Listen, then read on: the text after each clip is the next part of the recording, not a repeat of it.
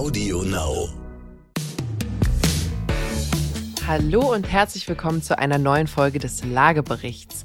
Ich freue mich heute wieder ganz besonders. Ich habe nämlich Pause von Peter und habe mir einen Gast eingeladen. Und zwar haben wir heute Annika Zarenko da. Sie ist Geschäftsführerin der Dahler Company Franchise GmbH. Was Dahler Company macht, erzählt euch die Annika gleich selber.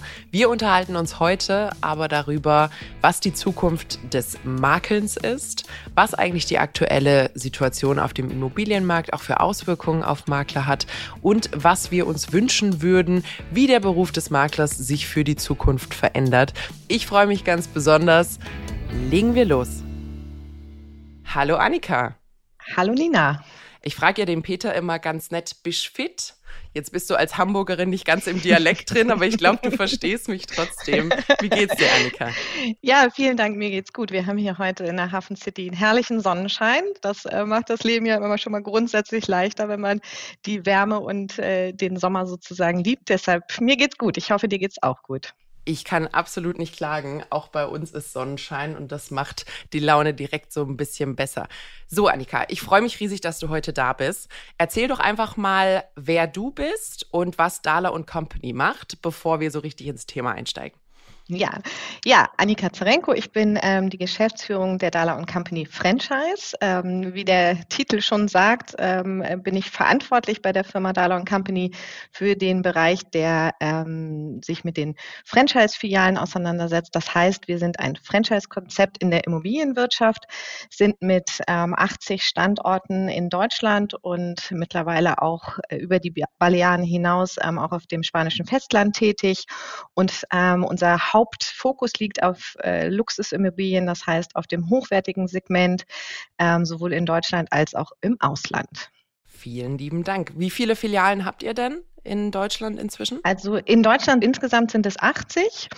Ähm, tatsächlich sind es ähm, oder werden es noch ein paar mehr, ähm, weil wir schon Lizenzverträge unterschrieben haben. Die gehen aber jetzt im Sommer in die Eröffnung. Also somit äh, variieren wir ähm, eben zwischen 80 und 85 im Moment. Wir decken ähm, äh, von Hamburg bis München äh, ganz Deutschland ab und äh, fokussieren uns im Moment äh, bei der Expansion überwiegend auch ähm, auf Zweitwohnsitze in Europa, also da, wo sozusagen unsere deutschen Kunden gerne ähm, auch wohnen möchten, äh, da wollen wir auch Filialen eröffnen und vor Ort den Service anbieten. Deshalb eben so, so Plätze wie Mallorca, Ibiza, Costa del Sol, aber auch Österreich und Schweiz. Schön. Zum Thema Zweitwohnsitz haben wir später noch was. Da gehen wir noch mal ein bisschen tiefer drauf ein. Schön, dass du es angesprochen hast. So, Annika, wir leben in turbulenten Zeiten in der Immobilienbranche gerade. Also ich muss sagen, mein Telefon bimmelt gefühlt durchgehend von unterschiedlichen Journalisten und Redakteuren äh, oder Teilnehmern des Marktes, die sich melden und sagen, Frau Ivankic, wie geht's jetzt weiter? Was passiert denn jetzt gerade? Wir haben jetzt höhere Zinsen bekommen. Wir haben natürlich auch Inflation. Ich glaube, jeder, ähm, der so der deutschen Mittelschicht angehört, merkt, da geht's jetzt gerade schon ordentlich an den Geldbeutel. Und alles, was man nicht sparen kann und ausgeben muss, kann natürlich auch irgendwann mal nicht als Eigenkapital verwendet werden. Das heißt, wenn man auch nur ungefähr vier, fünf Monate zurückgeht, hat sich die Situation jetzt wirklich dramatisch verändert. Und ich kriege jetzt schon gespiegelt, so aus ähm, unterschiedlichen Kontakten, die wir vor allem so in den Maklergeschäften haben, dass sich auch bei denen einiges tut. Ich habe ein schönes Zitat von ähm, einem Volksbank-Vertriebsleiter im Bereich Immobilien gehört. Der meinte, ja, da ist jetzt schon einiges an Umdenken dran. Ähm, und man wird als Makler jetzt mal anfangen müssen, Immobilien wieder zu verkaufen und nicht nur zu verteilen. Und das fand ich, das fand ich sehr, sehr sprechend. Mhm. Ähm, wie sieht das denn, wie sieht das denn bei euch aus? Nehmt ihr das gerade auch wahr? Verändert sich bei euch was? Müsst ihr erstmal eure Leute schulen, dass die wieder wissen, wie man richtig Vertrieb macht? Wie nehmt ihr das so wahr? Also äh, das Zitat könnte ich tatsächlich bei uns äh, genauso aufnehmen. Wobei man das hm, schon ähm, und, und deshalb, also das liegt vielleicht auch daran, dass wir eben nicht nur an einem Standort sind, sondern an verschiedenen Standorten. Also es lässt sich nicht so eins zu eins auf alle Märkte übertragen. Aber ähm, es wird einfach im Moment anspruchsvoller in dieser Vermittlerposition zu sein. Und ähm, ich versuche immer alle ein bisschen zu beruhigen. Ich bin 20 Jahre in der Immobilienbranche, was mich eben in, in äh, Momenten, wo die Märkte tatsächlich drehen, ähm, ein bisschen entspannter macht, weil ich weiß, dass das einfach Entwicklungen sind. Und wenn eine Zinssteigerung anfängt, einen Markt zu beeinflussen, dann muss natürlich erstmal ähm, der Markt auch Zeit haben, darauf zu reagieren. Das heißt, auch wir merken, dass die Kunden grundsätzlich verhaltener sind, ähm, dass sich Gesuche verändern, also dass man einfach sagt, Mensch, ich ähm, suche etwas niedriger, weil ich muss mit der Zinssituation klarkommen. Ähm, solche Entwicklungen sind auf jeden Fall spürbar. Ich hatte gestern mir die, die äh, Zahlen vom Statistischen Bundesamt mal angeschaut. Das erste Quartal sieht ja noch auf eine deutliche Preissteigerung von, ich glaube, rund 12 Prozent. Ähm, allerdings ist der letzte Monat der erste, wo wir nur, ich glaube, so unter, knapp unter einem Prozent Preissteigerung haben. Also so mit dieser Ausnahmemarkt, der tatsächlich in den letzten anderthalb, zwei Jahren ähm, uns, uns begegnet ist, wo viele Kunden einfach einen, wahnsinnig schnellen Entscheidungsprozess hatten und, und schnell sich für Immobilien entschieden haben, der ähm, ebbt gerade so ein bisschen ab. Und jetzt kommen wir wieder genau zu dem Thema. Jetzt müssen wir zwei Seiten zusammenbringen. Das heißt, ein Verkäufer, der vielleicht noch ähm, vor einem halben Jahr 20 Besichtigungen hätte haben können, wovon 15 sagen, ich möchte es haben. Und äh, Kunden auf der anderen Seite, die bei unter einem Prozent finanziert haben und gesagt haben, Mensch, ich bin vielleicht auch bereit, 20.000 Euro mehr zu bezahlen, weil ich jetzt unbedingt diese Immobilie haben möchte, auch pandemisch bedingt. Die beiden zusammenzubringen, ist nicht die hohe Kunst des Vertriebs. Das muss man ganz ehrlich sagen. Und ich glaube, jeden Makler, den man fragt in den letzten Jahren, ähm, sagt, das ist einfach eine, eine eine tolle Zeit für, für beide Seiten gewesen. Und deshalb ist, glaube ich, so dieser gefühlte Fall der Kunden gerade so enorm. Viele haben für vier Prozent finanziert. Wenn ich meine Eltern frage, die waren bei acht oder zehn Prozent. Mhm, Natürlich ja. war die, die Preissituation dort auch eine andere. Aber ich, ich glaube, dass wir jetzt gerade so ein bisschen ähm, ja, diese Enttäuschung auf beiden Seiten erleben, die zu ein, einer Verhaltenheit oder zu verhaltenem Handeln gerade führt. Darüber hinaus sind die Banken eben nochmal deutlich restriktiver, schauen sich die Prozesse genau an und brauchen halt länger. Das heißt, so dieses schnelle, spontane Geschäft, ich gucke mir was an und zwei Wochen später sitze ich beim Notar, das ebbt gerade ab. Aber, und das muss ich äh, zum Glück sagen, ähm, ist, ist es dennoch so, dass viele weiterhin ja natürlich auch Bedarf nach einem ähm, neuen, nach einem neuen, neuer Wohnung, nach einem neuen Haus haben und deshalb sich mit den neuen Marktgegebenheiten eben ähm, Immobilien anschauen. Wir haben Besichtigungen, wir haben auch äh, Geschäft. Also wir können jetzt nicht sagen, dass das Geschäft komplett eingebrochen ist, insbesondere auch an den Zweitwohnsitzen. Vielleicht hängt das auch so ein bisschen mit der politischen Situation zusammen. Man ist ja in Deutschland tatsächlich jeden Tag auch mit vielen Themen konfrontiert. Das ist vielleicht im, in Teilen des europäischen Auslandes einfach so ein bisschen weniger, so dass ich das Gefühl habe, Menschen suchen dort auch äh, vielleicht auch einen Zweitwohnsitz, um einfach mal 14 Tage, drei Wochen raus zu sein, um Kraft zu sammeln, um dann eben gestärkt wieder zurück ins Berufsleben zu gehen, wobei die meisten ja in ihrem Zweitwohnsitz auch weiterarbeiten. Aber es, es, man merkt Veränderungen, man merkt, dass die Leute einfach ein bisschen bedächtiger werden und, und nicht mehr so aus dem Bauch heraus schnell handeln. Mhm. Ich also, was du sagst, spiegelt auch das, was wir wahrnehmen. Wir sind ja eher so ein bisschen als neutraler Marktbeobachter mhm. da. Wir verkaufen ja keine Immobilien, wir kaufen auch keine an. Ähm, dieses Verhalten, äh, verhaltene Verhalten, also dass wirklich alles so ein bisschen langsamer, so ein bisschen vorsichtiger mhm. geworden ist, das sieht man auch bei den Banken muss man natürlich auch sagen, auch die Banken haben über den ja, sagen wir mal, den euphorischen Zustand auf dem Immobilienmarkt der letzten Jahre natürlich auch etwas lockerer finanziert. Mhm. Das heißt, man mhm. ist auch einfacher an größere Summen Geld gekommen. Die haben jetzt ordentlich die Zügel angezogen. Und zwar sowohl bei den Zinsen, das tut natürlich schon weh, aber viele fordern auch jetzt nochmal erhöhtes Eigenkapital. Ähm, was natürlich, und das kann ich vollkommen nachvollziehen, wenn man einer der Kaufinteressenten ist, der sagen wir mal seit 12, 18 Monaten sucht Und das ist ja nicht die Ausnahme. Man sucht mhm. wirklich länger in dem aktuellen Markt oder in dem vergangenen Markt. Und man hat eine Finanzierungszusage gehabt für eine Summe von, sagen wir mal, 600.000 Euro. Und plötzlich ruft der Bankberater an vor acht Wochen und sagt, Sie, Sie müssen noch mal vorbeikommen. Wir müssen reevaluieren. Mhm. Äh, holen Sie mal die ganzen Matratzen und Socken raus, was Sie doch noch an zusätzlichem Eigenkapital haben. Und selbst dann, wenn man alles nochmal zusammenkratzt, sagt der Bankberater, okay, wenn Sie Ihre monatliche Belastung nicht erhöhen wollen oder erhöhen können, dann können wir Ihnen vielleicht noch 400.000 anbieten. Und das tut natürlich weh, weil natürlich. Mhm. dann fällt, fällt die Wunschimmobilie unter Umständen dann eben durchs Raster, äh, weil die für 400.000 noch nicht da ist weil Verkäufer natürlich ihre Preise auch noch nicht angepasst haben. Mhm. Und ich glaube, mhm. das ist gerade ein äh, ziemlicher Kraftakt auch für Makler, diese zwei Gruppen jetzt irgendwie zusammenzubringen. Mhm, genau. Weil ich, also ich weiß nicht, wie es bei euch ist. Ihr seid natürlich auch in einem etwas anderen Preissegment unterwegs. Aber ich glaube, in den letzten fünf bis sieben Jahren hat kaum ein Verkäufer äh, eine Kaufpreisverhandlung gehabt. Mhm. Wenn dann andersrum. Also nicht, dass jemand mhm. kam und sagt, sie haben angeboten für 550.000, ich würde es nehmen für 530, mhm. sondern es war eher, wenn sie es mir geben, lege ich noch mal 20.000 drauf. Und mhm. das ändert sich natürlich. Und ich glaube, da ist jetzt auch ein bisschen Geduld gefragt von allen Marktteilnehmern. Aber ich gebe dir vollkommen recht, das, was jetzt passiert ist in den letzten Jahren, ist die Ausnahmesituation. Also nicht das, was jetzt kommt, dass die Zinsen wieder ein bisschen ansteigen, sondern das, was wir hatten, ist eine historische Niedrigzinssituation. Und wir haben ja auch gelernt, der Immobilienmarkt ist sehr robust. Mhm. Und, und deshalb mache ich mir eben tatsächlich auch nicht so viele Sorgen. Ich meine, ich habe natürlich auch keine Glaskugel. Ähm, wenn sich weltpolitisch noch mehr verändert, dann, dann wird das natürlich Auswirkungen haben. Aber nichtsdestotrotz, ich bin letztens gefragt worden, ob man noch in Immobilien investieren soll.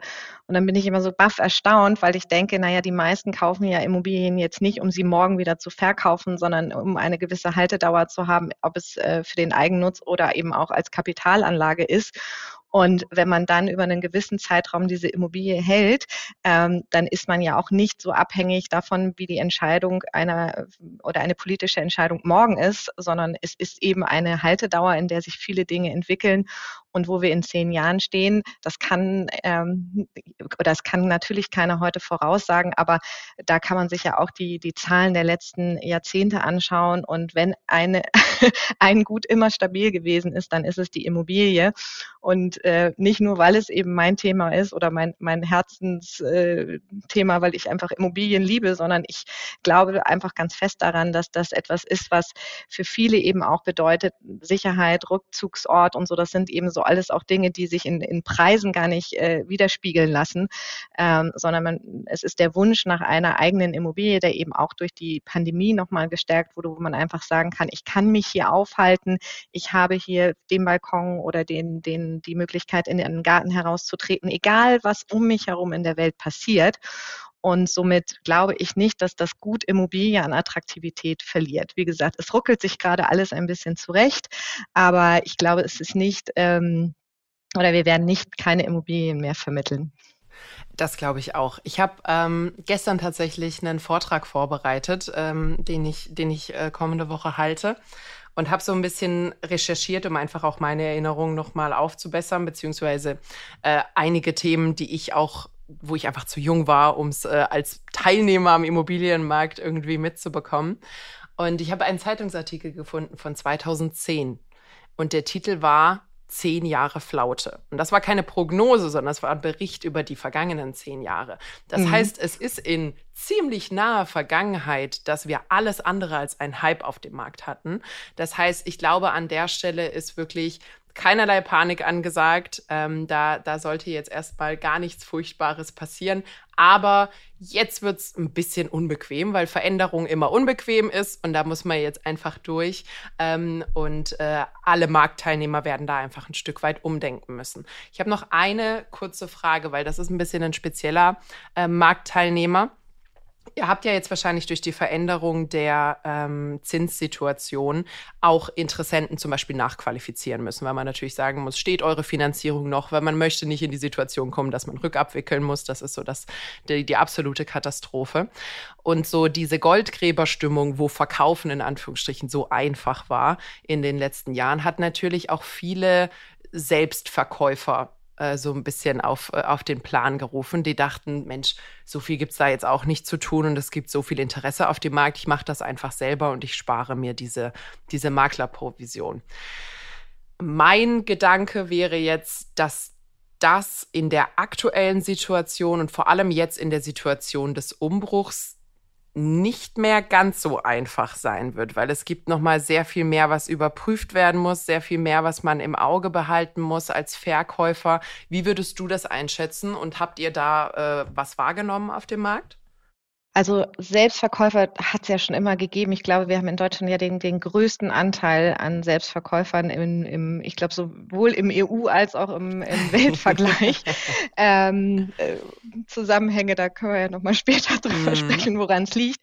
Also ähm, somit ja, diesen Anteil gibt es. Ähm, waren ja auch viele, als, als das Thema Provisionsteilung eben auch kam, dass, dass viele gesagt haben, das wird jetzt dazu führen, dass ehrlicherweise haben wir diese Entwicklung nicht so wahrgenommen. Das liegt vielleicht auch immer so, so an dem Thema, in welchem Preisbereich der Immobilie bewegen wir uns. Und unsere Kunden sind eben diejenigen, die diese Dienstleistung eher als, ähm, als positives äh, gut empfinden als als äh, was ja häufig so ein bisschen so dieser dieses dieses Gefühl ist, auch wenn ich den Makler bezahlen muss, dann kriegt er viel Geld für wenig Arbeit. Also da, diese diese diese Annahme, die gibt es ja doch bei vielen in den Köpfen.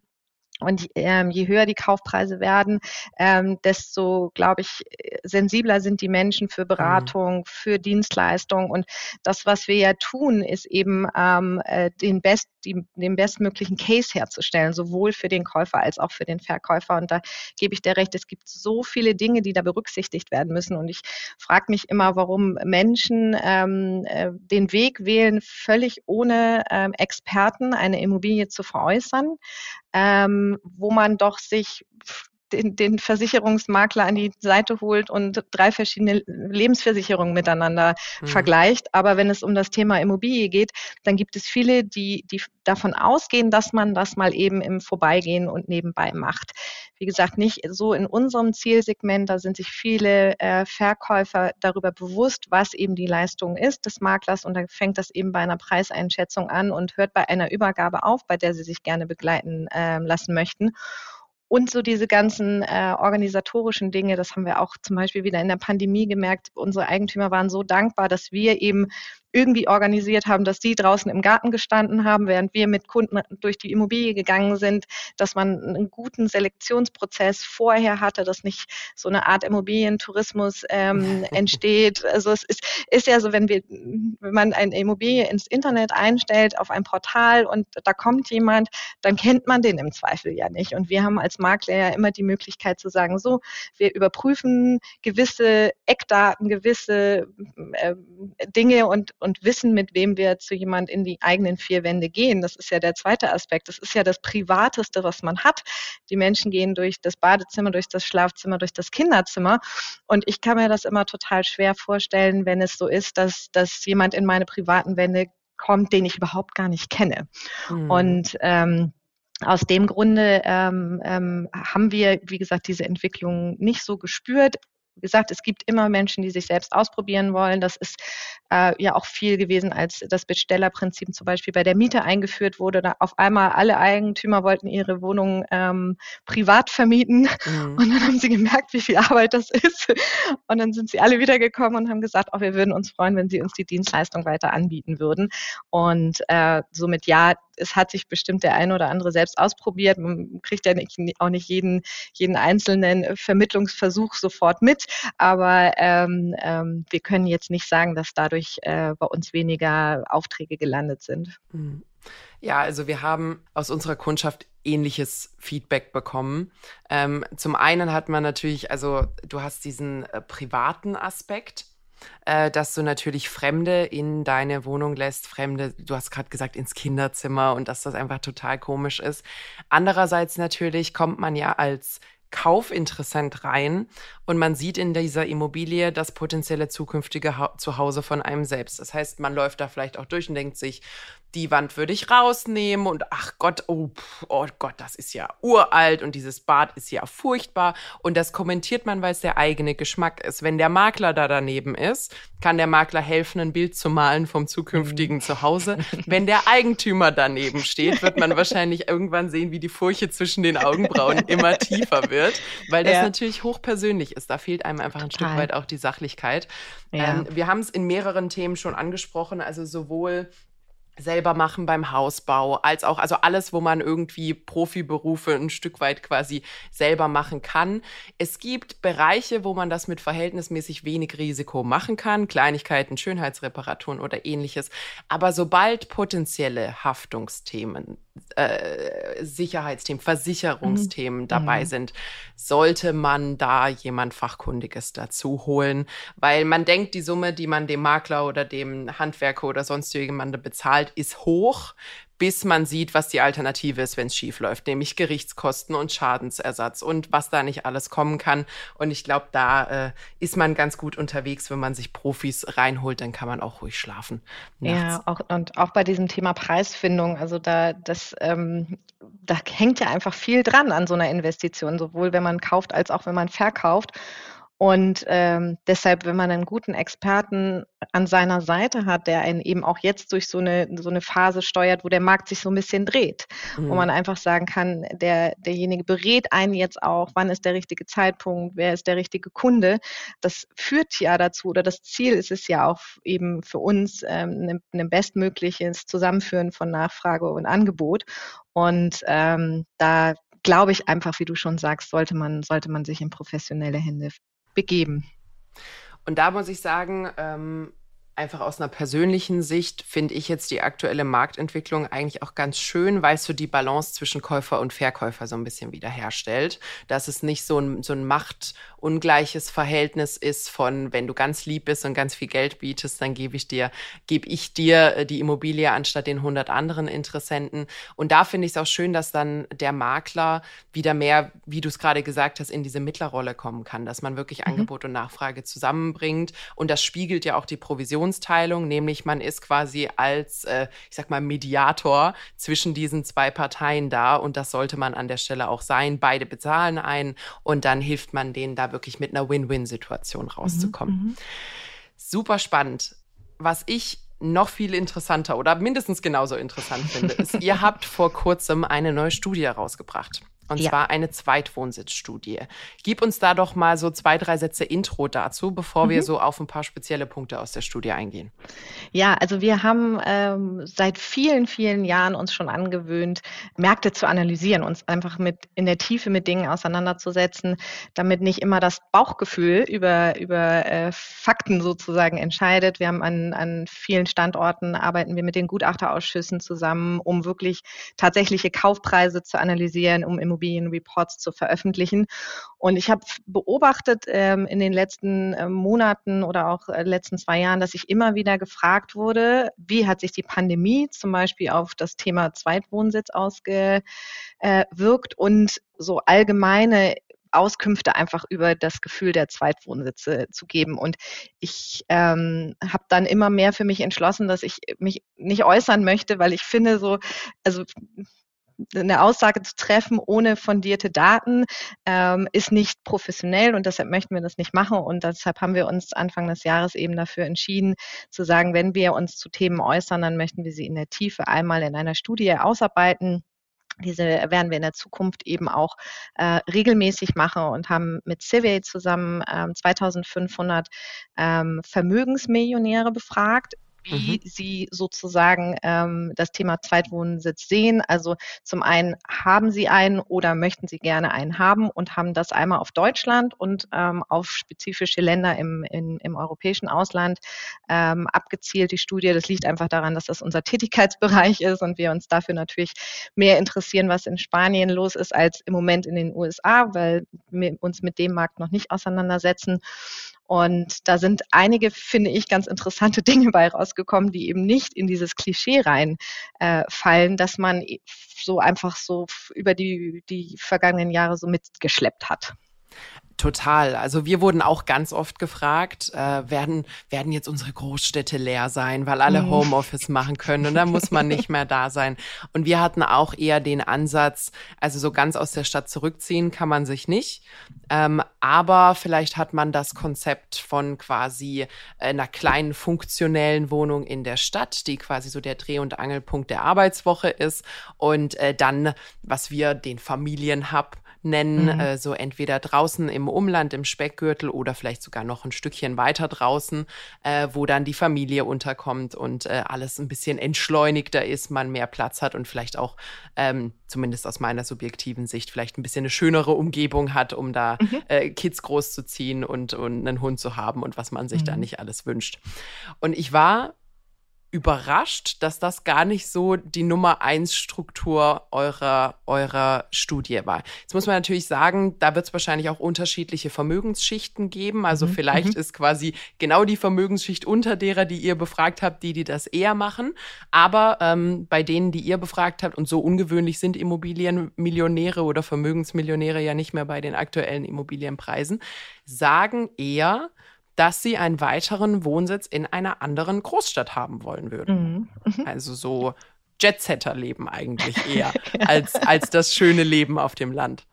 Mhm. Ja, also das war tatsächlich für uns eine der überraschendsten Größen. Also das sind ja über 13 Prozent der Befragten, die eben genau das angegeben haben und das auch noch innerhalb Deutschlands. Also ähm, vielleicht denkt ja auch der ein oder andere, naja, so ein Zweitwohnsitz in Paris oder in, mhm. ich weiß nicht, Mailand. Nein, das war tatsächlich aus der Befragung heraus und ähm, hat, hat ja nochmal so einen neuen Blickwinkel auf das Thema Zweitwohnsitz eröffnet. Und ähm, also ich kenne das hier auch zum Beispiel aus Hamburg von vielen, die so im Speckgürtel wohnen und dann eben, wie du sagst, hier in der Hafen City vielleicht so ihre kleine Zwei-Zimmer-Wohnung haben. Aber es gibt tatsächlich ganz viele, ähm, die sagen, ich möchte gerne in Berlin, in Frankfurt oder in München noch einen Zweitwohnsitz haben. Und ähm, ja, das, wie, wie du schon sagst, war eine der überraschenden Größen daraus und war uns tatsächlich auch im täglichen gar nicht so bewusst. Natürlich haben wir Personen, die, die kleinere Wohnungen so in den Großstädten suchen, aber ähm, dass die das als klassischen Zweitwohnsitz nutzen, das war eine neue Erkenntnis. Mhm. Also ich habe auch, ähm, nachdem ich eure Studie gelesen hatte, so ein bisschen tiefer drüber nachgedacht. Und auch da, ich kenne Einzelfälle. Also vor allem, ich kenne die Konstellation München-Berlin recht viel mhm. oder München-Hamburg. Also dass Münchner sich irgendwie mal wieder im Norden äh, für uns ist ja alles jenseits von Frankfurt, Norden, hier, hier, im Süden. Ähm, für dich ist wahrscheinlich gefährlich, wenn man Berlin als Norden bezeichnet. Aber ähm, eben die typischen anderen Metropolen, wo man irgendwie beruflich tätig sein kann, weil München dann ja doch ein bisschen abgeschlagen ist im Süden, einfach als eine der größeren, ähm, gibt schon, dass es tatsächlich aber so eine Nachfrage und auch eine steigende Nachfrage danach gibt, muss ich zugeben, war ich, äh, war ich überrascht. Allerdings äh, war ich dann wieder ein bisschen beruhigt, als ich gesehen habe, dass auch so diese typischen Ferienorte, die wir haben, auch weiterhin gefragt sind. Das heißt, Total. so das, was du vorhin mhm. gesagt hast, das, was man sich nimmt als Zweitwohnsitz, um ein bisschen runterzukommen, mhm. um aus der Stadt rauszukommen, sind ja. nach wie vor gefragt. Ja, und ähm, insbesondere auch so bei dieser Altersgruppe. Also wir haben äh, das in der Studie ja nach ähm, also den, den, den Standorten der Befragten, also nach der Bevölkerungsstruktur ähm, unterteilt, aber auch in Altersgruppen. Und da sieht man so diese 30 bis 39-Jährigen, das sind genau die, die die klassischen Ferienstandorte bevorzugen und sagen, gerne Ostsee, gerne Sylt, gerne Nordsee, gerne äh, für die für die Bayern irgendwie Tegernsee, fünf Seen, Mecklenburgische Seenplatte. Also das sind so diese klassischen äh, Ziele, die die immer noch hoch im Kurs sind. Ähm, ein zweiter fand ich relativ überraschender Aspekt war die man muss bei diesen Studien ja immer noch eine Möglichkeit der Anderswahl sozusagen geben, also das woanders. Und ähm, dort haben über 40 Prozent gesagt, dass sie eben nicht in diesen klassischen Bereichen suchen und auch nicht in Großstädten.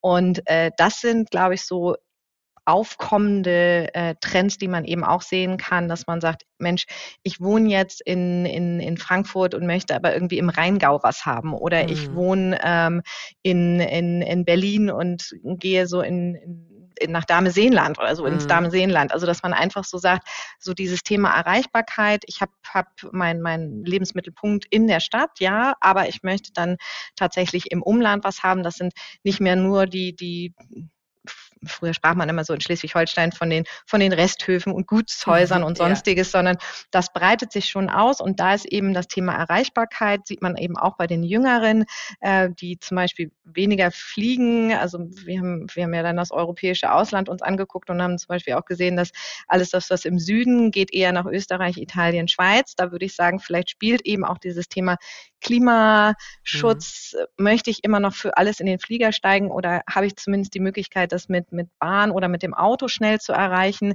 Also somit auch da merken wir eine, eine Veränderung. Ähm, in der Nachfrage, beziehungsweise ähm, äh, für uns ist das ja, wie gesagt, das erste Mal, dass wir die Studie machen. Nächstes Jahr kann ich dann noch mehr von Veränderungen sprechen. Aber äh, so aus den klassischen Gesuchen heraus äh, hat sich das vor zwei, drei Jahren noch nicht so abgezeichnet. Das ist eben auch ein neuer Trend. Der, also Deutschland ist einfach attraktiv als Reiseland, aber auch als Zweitwohnsitzland finde ich total interessant und auch diese Veränderung, wie du sagst, beispielsweise dieser Zweitwohnsitz in einer anderen großen Stadt.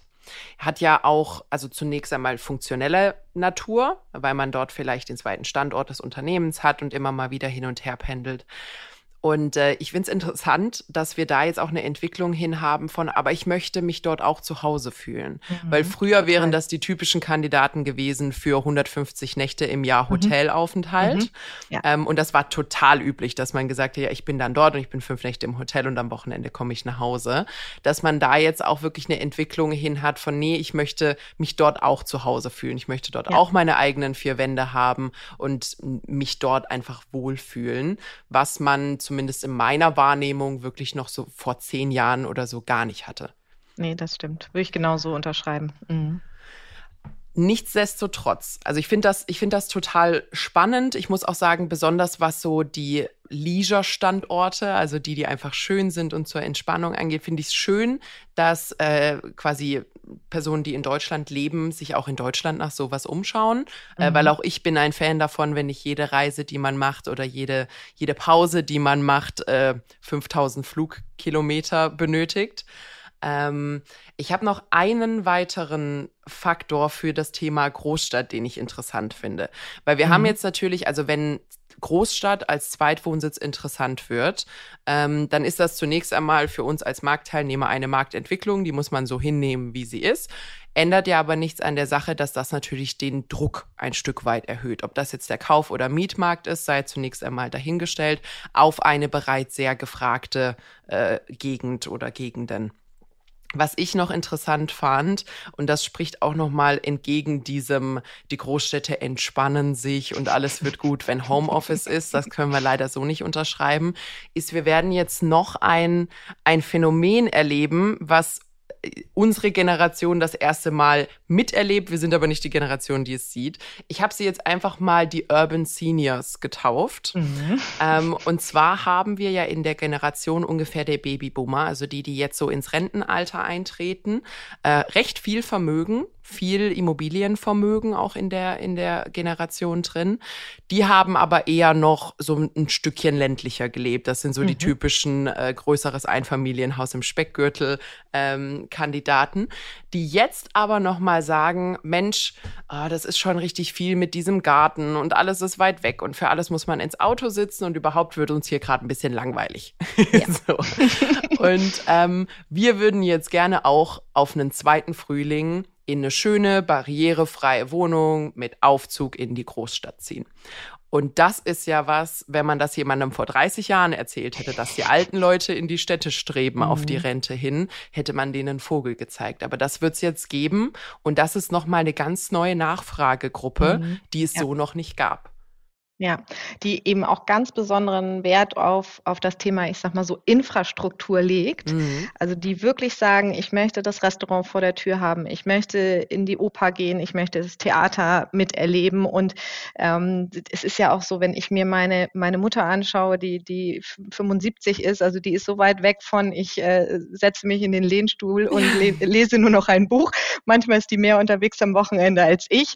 Ähm, und das merkt man tatsächlich, dass diese diese, Gruppe in die, in die Großstädte strebt. Ähm, wir haben hier in der Hafen City zum Beispiel ein Neubauprojekt ähm, äh, auf dem Strandkai haben wir jetzt gerade die, die Käufer ausgewertet. Da, ist, da wird auch nochmal so dieses Thema, wo kommen die Käufer her, ganz interessant analysiert. Und da haben wir festgestellt, dass 85 Prozent zum Beispiel aus Ostwestfalen kommen. Und das, ich erkläre mir das eben so, dass die ihren, ihren jahrelang gearbeitet, ja eher ländlich gelebt haben mhm. und genau auf diese Vorzüge eben auch verzichtet haben, weil sie sagten, okay, ich habe hier mein Business, der Mittelstand ist da zu Hause, ich habe mein, mein ganzes Leben lang sehr viel gearbeitet und wenn ich in Hamburg war oder in Berlin war, dann habe ich, wie du schon gesagt hast, einfach so ein Hotel gehabt und jetzt zu wissen, ich habe hier eine tolle Zweizimmerwohnung mit einem wahnsinnigen Blick über die Elbe und ich habe die Elbphilharmonie vor der Tür und das Überseequartier und alles das, was die Hafen City so als pulsierenden Standort ausmacht, da haben mir viele auch vor zehn Jahren gesagt, das, das wird von den Hamburgern nicht angenommen, das wird, mhm. das wird immer irgendwie so was Besonderes bleiben. Heute ist die Hafen City, gehört sie genauso zu Hamburg wie Harvestehude. Ähm, das ist eine total äh, schöne Entwicklung, finde ich. Auf der einen Seite, auf der anderen Seite, das deutest du schon an, führt es natürlich dazu, dass die, die Innenstadtmärkte oder die, die städtischen Märkte sich natürlich dadurch nicht entspannen und ähm, der, der Nachfragedruck da noch höher wird. Schön für diejenigen, die, die eben das als Anlage gewählt mhm. haben, die werden eine Preisstabilität haben, aber es, es führt natürlich auf der anderen Seite zu Verknappungen und ähm, da muss, muss viel gebaut werden, da muss dann vielleicht auch so ein bisschen äh, das eine oder andere noch mehr nach außen rücken. Ähm, ähm, die Städte müssen sich wahrscheinlich vergrößern, damit man diesem, diesem, diesem Nachfragedruck dann eben auch hinterherkommt. Also da eben zwei Seiten, die, die Verkäufer oder diejenigen, die in der komfortablen Situation sind, in der Immobilie zu besitzen, für die ist es toll, aber für diejenigen, die gerade suchen, ähm, ähm, wird das die Lage wahrscheinlich nicht deutlich entspannen. Mhm. Ich bin auch wirklich mal gespannt, ähm, oder eigentlich bin ich nicht gespannt. Ich bin eigentlich fast ein bisschen frustriert über die Situation. Ich hatte vor kurzem einen Anruf, das ist kleiner Gedankensprung, äh, mhm. von einem Innovationsinstitut, die im Auftrag eines Bundesministeriums mittelständische Unternehmen kontaktiert haben und mehr oder weniger versucht haben zu erschließen, was man, was die denn für Innovationsbedarf haben oder wie man die unterstützen kann im Bereich Innovation. Und ähm, dann haben die so eine ganz große Liste gehabt mit äh, unterschiedlichen Skills, die man beibringen kann und Berater, die man zur Verfügung stellen kann. Und ich habe gesagt, wissen Sie was?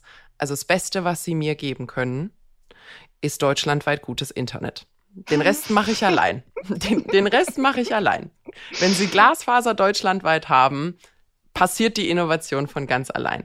Und ich glaube, und ich glaube, da, da gibt's jetzt einfach, du hast es gerade schon ein bisschen angesprochen, es gibt ganz unterschiedliche Standortfaktoren und auch Standortbedürfnisse wo wir jetzt auch einfach dafür sorgen müssen, dass Standorte attraktiv werden für Leute, wo die Stadt vielleicht nicht all ihre Bedürfnisse erfüllt, wo man sagt, eigentlich möchte ich gar nicht hier, hier wohnen, wo es laut mhm. ist und wo mhm. viele Menschen sind, aber ich muss, weil ich muss zur Arbeit oder ich muss, weil im Umland gibt es kein ordentliches Internet und ich kann da nicht arbeiten.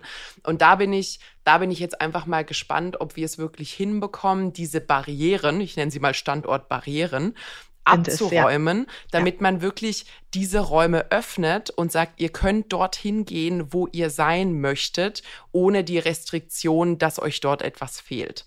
Und ich glaube, das ist ein ganz, ganz großer Punkt, wo du dann definitiv eine Umverteilung hast. Mhm ja. aber du sehr viel mehr Freiheit und Mobilität drin hättest, dass die Leute nicht festgehalten sind an einem Standort, bloß weil sie woanders nicht sein können. Und ja. ich glaube, das, das wird auch ein ganz, ganz entscheidender Punkt so für, für die Entwicklung der deutschen Städte plus Umland plus Land drumherum, genau. Ja, das ist und ähm, das ist, glaube ich, wirklich einer der Hauptgründe, dieses Thema an, gefühlte Anbindung und mhm. ich, ich wohne quasi kurz vor der Grenze Schleswig-Holsteins und wenn ich dir sage, wie oft es bei mir nicht möglich ist, mit einem konstanten Internet ähm, zu arbeiten, ähm, dann, dann äh, frage ich mich immer tatsächlich, das, also und ich meine, das ist noch in der Stadtgrenze von Hamburg. Ja. und ähm, da ist echt viel Potenzial, wenn wir das schaffen, plus noch das an die Anbindung so eines ähm, öffentliche Verkehrsnetz. Das ist einfach auch eine Sache, die, die in, in Deutschland noch nicht genug vorhanden ist, so dass man, wenn man dann in der Großstadt arbeitet, und das tun ja tatsächlich viele, hm. man trotzdem die Freiheit hat und nicht äh, wie ich, wenn ich von zu Hause aus in die Hamburger Innenstadt kommen möchte, ähm, ich glaube sieben Umsteigeoptionen oder nee, nicht, nicht Optionen, sondern Stationen, ja. Stationen habe auf dem Weg. Ähm, wenn wir das noch äh, in der Kombination besser hinbekommen, dann ist 50 Kilometer von Hamburg entfernt genauso attraktiv für diejenigen, die eben eigentlich innerstädtisch grün wohnen wollen. Das ist mhm. ja so ein mhm. bisschen so dieser Widerspruch, dass viele sich den Garten wünschen und sagen, ach, so ein kleines Handtuchstückchen, was man eigentlich dann nur noch so im, im Stadtkern bekommt, das möchte ich gar nicht. Ich möchte eigentlich größer wohnen und, und oder mehr Land um mich herum haben und davon haben wir ja ausreichend, ähm, aber eben nicht äh, in der Verdichtung. Wenn wir das hinbekommen, dass wir die Standorte hinkriegen und ähm, wir haben, ich bin natürlich, dadurch, dass ich Hamburgerin bin, äh, kenne ich Hamburg ganz gut. Ich bin aber zum Beispiel auch in Bayern geboren und ich, ich finde, das zum Beispiel ist schon in München der, die, der Ausbau des, des öffentlichen Verkehrsnetzes. Also ich würde da niemals mit der, mit dem Auto zum Flughafen fahren. Ist natürlich auch so ein bisschen der Lage geschuldet, aber ähm, ich habe da ein anderes äh, Gefühl Gefühl für ähm, öffentliche Verkehrsmittel, als das ähm, hier der Fall ist. Mhm. Und ähm, das, das sind, glaube ich, zwei Kriterien, die, die uns auch in, in die Perspektive gibt ja eben auch Klimaschutz und all diese Dinge. Wenn wir, wenn wir das gut zusammenkriegen, dann brauchen, glaube ich, auch nicht äh, alle in der, in der Innenstadt leben. Total. Und ich glaube, vielen Leuten ist auch gar nicht bewusst, wie groß der Radius wird, wenn du wirklich gute Verkehrsnetze hast. Also wenn man zum Beispiel das ICE-Netz mit reinnehmen könnte, dann kannst du in Berlin arbeiten und in Leipzig wohnen und du bist in einer Stunde bei der Arbeit. Das, also das schaffen Leute. Ja, auch. Genau, das brauchen Leute, die wirklich die U-Bahn nehmen innerstädtisch ja. oder Auto fahren müssen in der ja. Rush Hour, brauchen das auch. Und das ist eine enorme Strecke, die da zurückgelegt wird. Und ich glaube, da ist wirklich so ein bisschen so dieses äh, hin zu den Standorten Standortfaktoren, weg von diesem Radiusdenken. Das finde ich immer ganz blöd, wenn man so Luftlinie zieht und mhm. sagt, oh, 20 Kilometer ist total weit. Nee, es gibt Hauptverkehrsachsen und wenn man sich da schnell entlang bewegen kann und eine zuverlässige Bahnverbindung hat, an der Stelle liebe Grüße an die Deutsche Bahn, die das gerade nicht unbedingt tut, mhm. ähm, eröffnet das hunderte von Kilometern, die man sich entfernen kann vom Arbeitsort, ohne an Komfort zu verlieren. Und da würde ich mir einfach wirklich wünschen, dass man diesen Schritt hinbekommt, weil das würde so viele Probleme lösen ja. und Leuten mhm. so viel mehr Freiheit und Gestaltungsfreiraum geben äh, im Wohnen, würde ganz neue Märkte erschließen, ganz neue Standorte attraktiv machen. Und ich finde, davon haben wir in Deutschland unheimlich viele. So wie ich bin hier, wir sind hier ja in in der Kurpfalz und mhm. ich bin mhm. immer mal so in, in Rheinland-Pfalz in den Weingebieten und so Ach, unterwegs ehrlich? und es ist mhm. wunderschön. Ja. Aber ich habe letztens, ich habe kein Auto tatsächlich, also mhm. ich bin sehr entsprechend meiner Generation mhm. mobil oder immobil und ich habe mhm. letztens mal geguckt, wie ich da mit dem Zug hinkomme und mit dem Auto wären es 25 Minuten gewesen, mit dem Zug zwei Stunden 30 und dann ist es kein Standort für mich. Und das, das ist es eben. Genau, das, das muss einfach behoben werden und da wünsche ich mir wirklich wirklich, dass wir da, dass wir da kollektiv ein bisschen, ein bisschen vorankommen und wirklich diese Hürden, diese Hürden abbauen. So. Ich habe eine abschließende Frage an dich, Annika. Wir haben ja jetzt einiges abgedeckt. Mhm. Ähm, und mich würde einfach interessieren, wir haben ja viel geredet so über die Rolle des Maklers und wir haben auch hier und da angedeutet, und ich glaube, man braucht es nicht irgendwie großartig verstecken, dass der Makler nicht immer den besten Ruf hatte als Berufsgruppe. Ähm, wenn, wenn du dir was wünschen könntest, wie Makler in Deutschland dargestellt werden und was ihre Rolle ist und wie sie wahrgenommen werden, was würdest du dir da wünschen? Also mein großer Wunsch wäre, dass wir da hinkommen, dass wir als Branche tatsächlich als professionelle Berater für ja eine der größten Investitionen, die man so im Leben tätigt, wahrgenommen werden und das mit einem einheitlichen Qualitätsstandard. Das wäre so mein, mein Wunsch, meine Idealvorstellung, das tue ich oder versuche ich seit 20 Jahren bei uns bei Dalon Company im System jeden Tag zu leben und mit unserem äh, Netzwerk zu gestalten, auch in, in Organisationen, die, die sich um uns herum gebildet haben, mit anderen Unternehmen. Und ich glaube, das wäre, wenn wir das hinbekommen, und das ist in vielen anderen Ländern ähm, ein sehr angesehener Job, der eben eine Ausbildung hat, der, der Weiterbildungsoptionen hat, der eben auch Karrierepfade eröffnet, die, die eben auch dokumentiert und ganz offiziell sind. Wenn wir dorthin kommen, dann wäre ich sehr zufrieden. Das ist doch schon mal was. Aber das klingt machbar. Also ich glaube, wenn man da ja. als, äh, als, Industrie zusammenkommt, und das war ja lange das Problem in der, äh, vor allem in der Maklerei, da war man ja so fragmentiert, da wo man zu Hause ist und hat wenig Verbünde gehabt. Ich finde, da hat sich sehr, sehr viel getan in den Total. letzten Jahren, auch dass man mhm. sich wirklich zusammenschließt und Standards etabliert. Und ich glaube, da sind wir jetzt auf einem guten Weg dorthin ähm, dass das dein Wunsch auch mit ein bisschen Engagement von dir natürlich, habe ich gehört, ähm, an der Stelle auch erreichbar scheint. Ja. So, genug gequatscht. Schade. Schade. Nein, ich fand's, ich fand's ganz, ganz toll. Ich finde, wir haben eine richtig große Bandbreite von Themen besprochen, ähm, die total relevant sind und total wichtig jetzt gerade im Moment. Ich glaube, da wird es auch das eine oder andere Update geben. Ich freue mich, wenn ihr im kommenden Jahr dann ein Update auch von eurer Zweitwohnsitzstudie habt. Dann gucken wir mal, wie es wirklich in hoffentlich dann postpandemischen Zeiten ist und wie sich das ja. entwickelt hat. Fand ich aber toll. Guckt euch gerne an. Die ist öffentlich mhm. zugänglich, ne? Ne? Die Studie. Also Jein, also wir stellen ähm, äh, sie gerne zur Verfügung. Also wir haben sie ja jetzt bisher mhm. aber noch nicht ähm, auf unserer Website zum Runterladen, weil wir eben auch noch viele Detailinformationen ausgewertet haben. Aber wer sich interessiert, der kann sich gerne bei uns melden. Super, machen wir so. Annika, vielen lieben Dank dir. Danke dir, dass du dir Zeit genommen hast. Ich fand es richtig toll und danke, dass du dein Wissen mit uns geteilt hast. Sehr gerne, sehr gerne. Ich fand ein schönes Gespräch, Nina. Absolut. Gerne wieder. Bleiben wir auf jeden Fall dran. Ich schicke dir ganz viele Grüße nach Hamburg. Ich hoffe, die Sonne bleibt noch so lange wie möglich bei euch. Ich hoffe es auch. Wir haben morgen ja ein Som Sommerfest und dafür brauchen wir ganz viel Sonne. Also somit vielen Dank. Die Daumen sind gedrückt fürs Sommerfest. Danke dir. Macht's gut. Danke dir, gut. Annika. Tschüss. Dann tschüss.